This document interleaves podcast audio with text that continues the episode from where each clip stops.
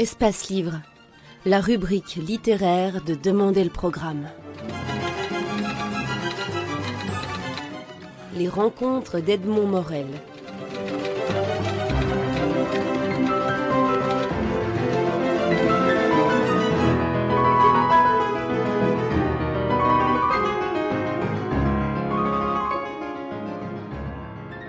Daniel Swal, vous publiez aux éditions Alter Ego votre dernier roman publié, Inéluctable. En quoi est-ce que le nom de cette maison d'édition évoque d'une certaine manière l'expérience littéraire, aussi bien l'écriture que celle du lecteur? L'alter et l'ego, c'est soi et l'autre Ce qui est sûr, c'est que ce nom Alter et Ego euh, correspond très bien au livre que j'ai écrit.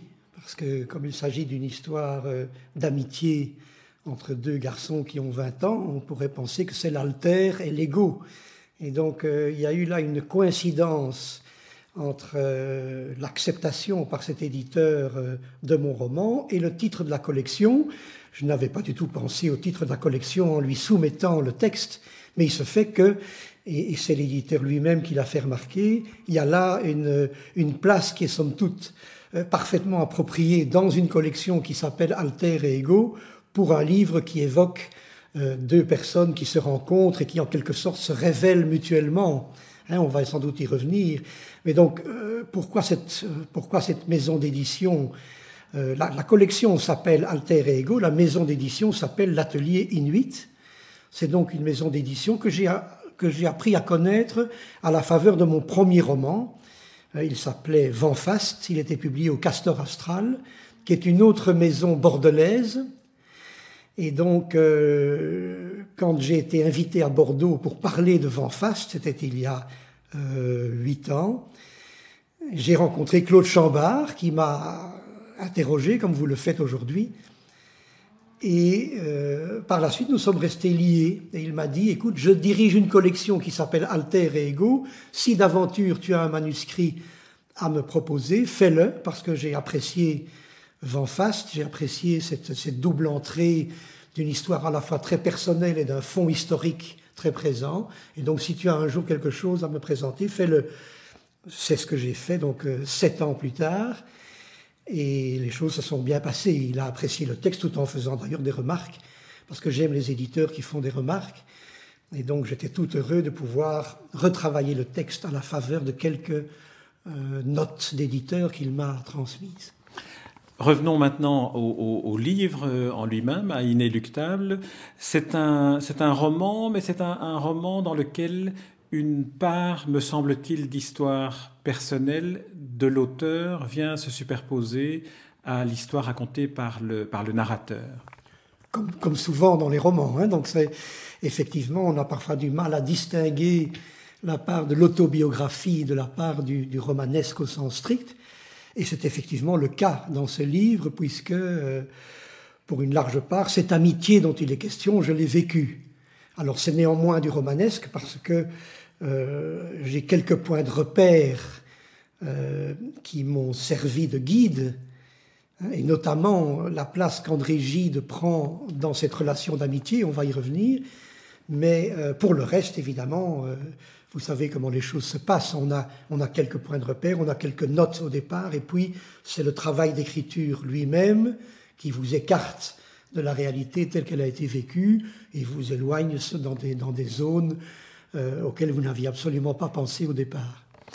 En deux mots, pour que l'auditeur puisse se repérer dans l'histoire, le narrateur s'appelle Antoine Jamard et le roman démarre par cette phrase Tommy est mort.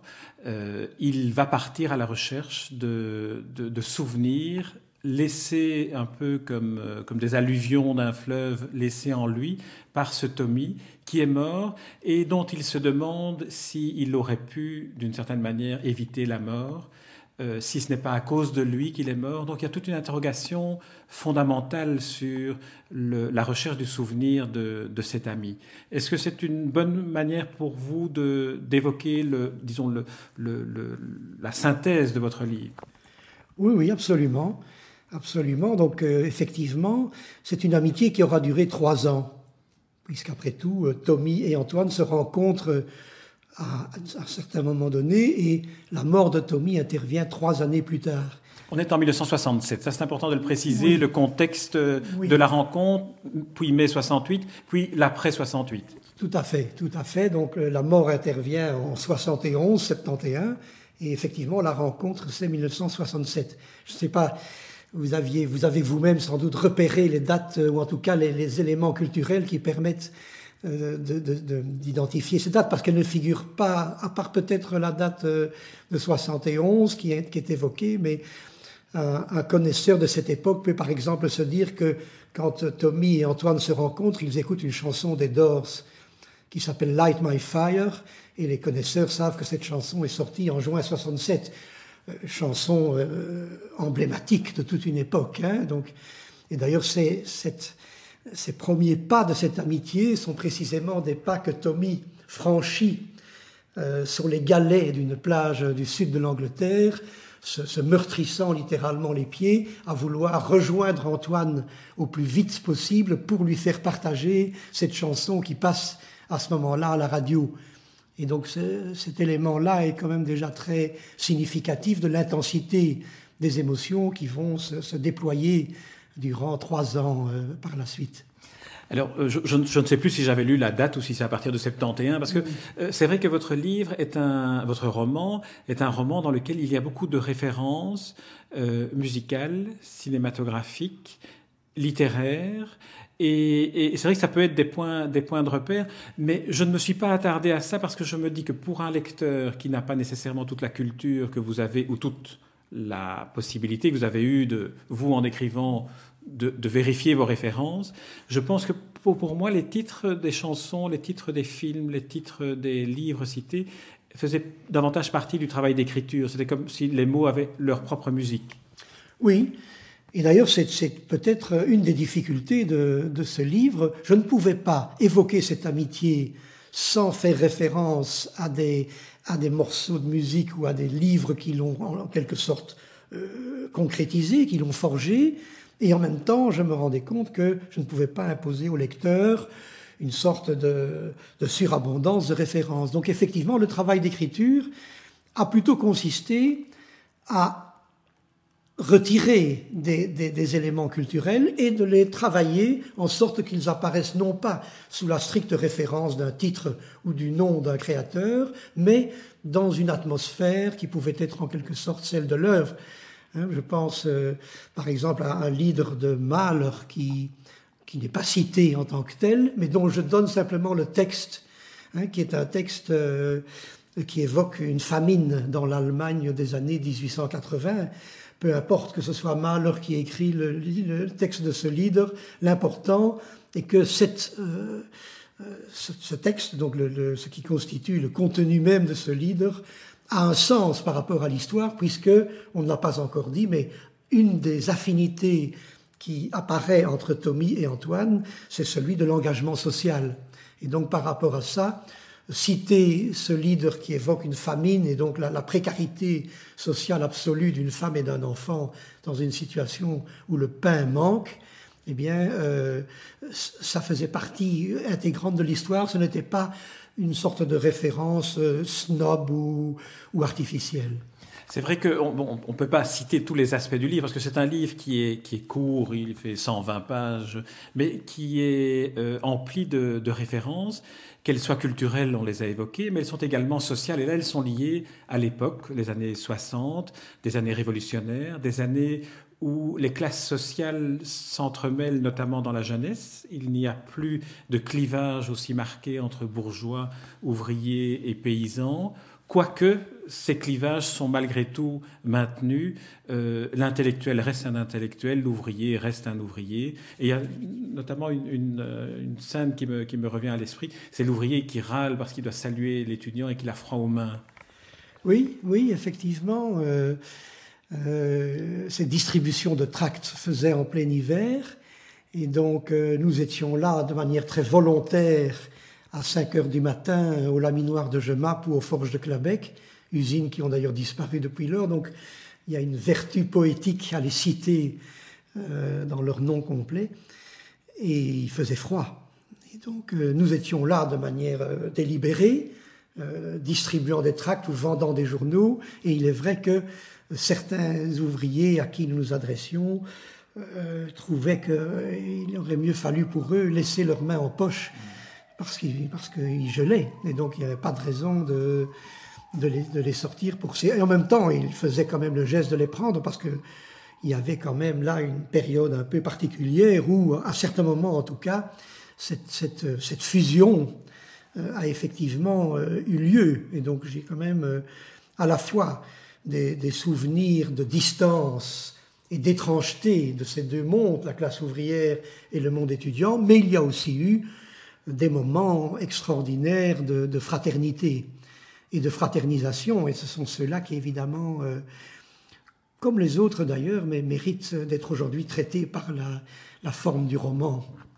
Alors, on va revenir euh, à, ce qui lie les deux personnages, les deux protagonistes principaux, celui qui est décédé, Tommy, et dont le souvenir hante le narrateur, euh, Antoine le, la, figure culturelle emblématique et symbolique qui les relie, c'est André Gide. André Gide, parce que Tommy a toujours essayé de faire partager la passion qu'il avait pour Gide à son ami Antoine Jamard. Antoine Jamard, c'est après la mort de Tommy qu'il va se dire Je vais investiguer euh, ce qui dans Gide euh, m'a échappé, et donc ce qui dans ma relation avec Tommy m'a échappé.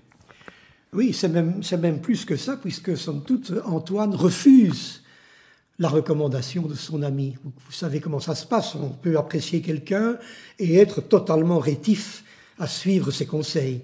Et donc, effectivement, Tommy euh, insistait pour qu'Antoine lise Gide et Antoine avait pris le parti de ne pas le lire, influencé qu'il était par d'autres avis qui allaient dans le sens contraire. Et donc, il disait, mais jamais, écoute, c'est une vieillerie, je n'ai pas envie de me lancer là-dedans, je n'en ai pas le temps.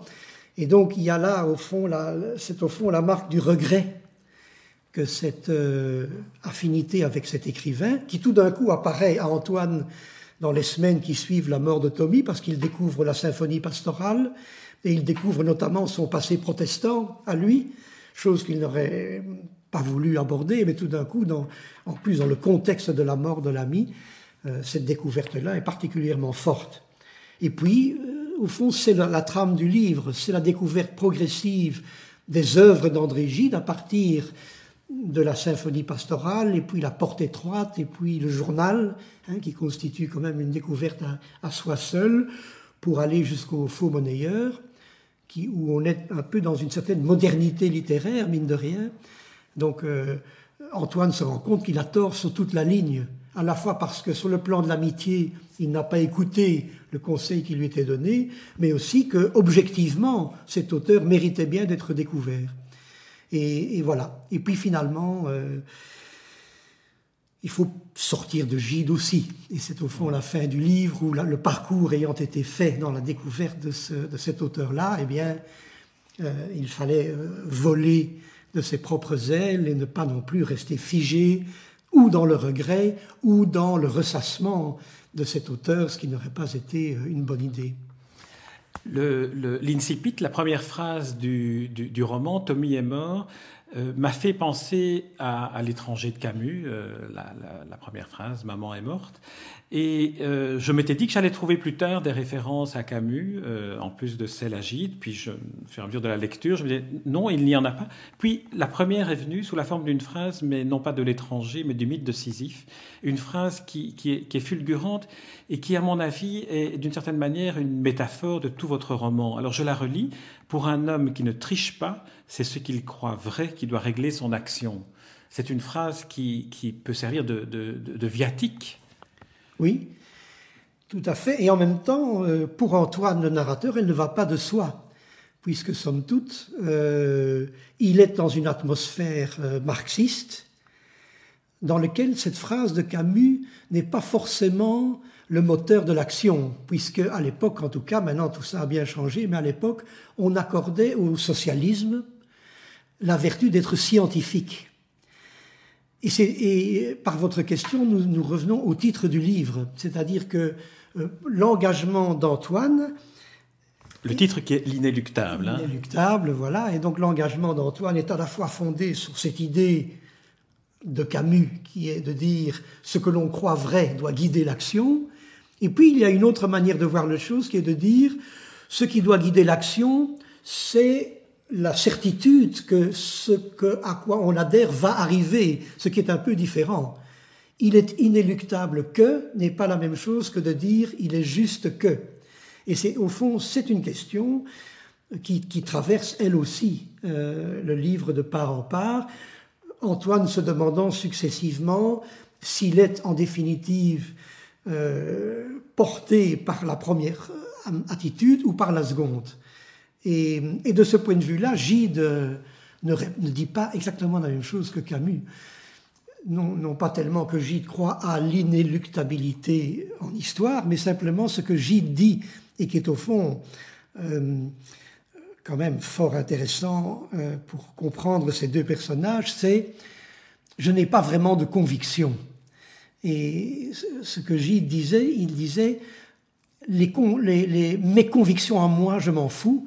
Ce qui m'intéresse, ce sont les convictions des autres. Et ça, ça c'est quelque chose qui, a, qui a toujours, m'a toujours interpellé à titre personnel, qui est de d'avoir en fond cette inclination qui consiste à m'intéresser davantage à ce que l'autre me dit qu'à vouloir à tout prix étayer une thèse qui serait la mienne. Et donc j'ai cette, j'ai cette attitude je pense, et donc on la retrouve dans le roman pour ceux qui veulent me connaître mieux à travers cette lecture, euh, qui est au fond de dire je vous écoute parler et ce que vous me dites, j'y adhère par sympathie avec vous. Euh, et je n'ai pas envie de vous opposer une opinion inverse. Je préfère vous laisser parler et adhérer, ne fût-ce qu'un temps, à euh, l'opinion que vous exprimez.